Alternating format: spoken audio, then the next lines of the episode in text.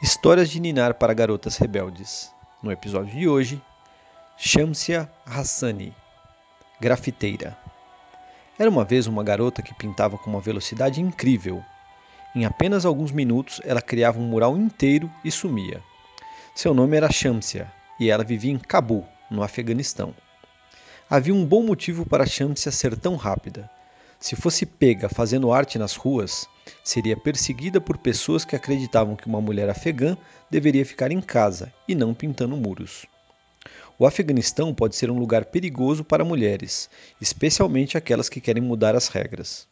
Shamsia usava sua arte para lutar pelo avanço dos direitos das mulheres em seu país. O grafite é um jeito amigável de lutar, ela disse. A maioria das pessoas não vai a galerias de arte ou museus. Mas se eu criar minha arte nas ruas, eles verão. Contudo, Shamsia não podia pintar nos prédios grandes, porque um mural ali demoraria muito tempo para ser terminado. Em vez disso, ela escolhia escadas, paredes, ruas estreitas, becos, lugares escondidos, mas que, mesmo assim, eram usados diariamente pelas pessoas. Ela pintava principalmente mulheres, e as pintava grandes e altas, Queria que elas fossem notadas e que fossem vistas de outra forma. Quando as pessoas veem uma coisa todos os dias, isso se torna parte da vida delas, explicou. E aí elas começam a mudar a opinião sobre as coisas.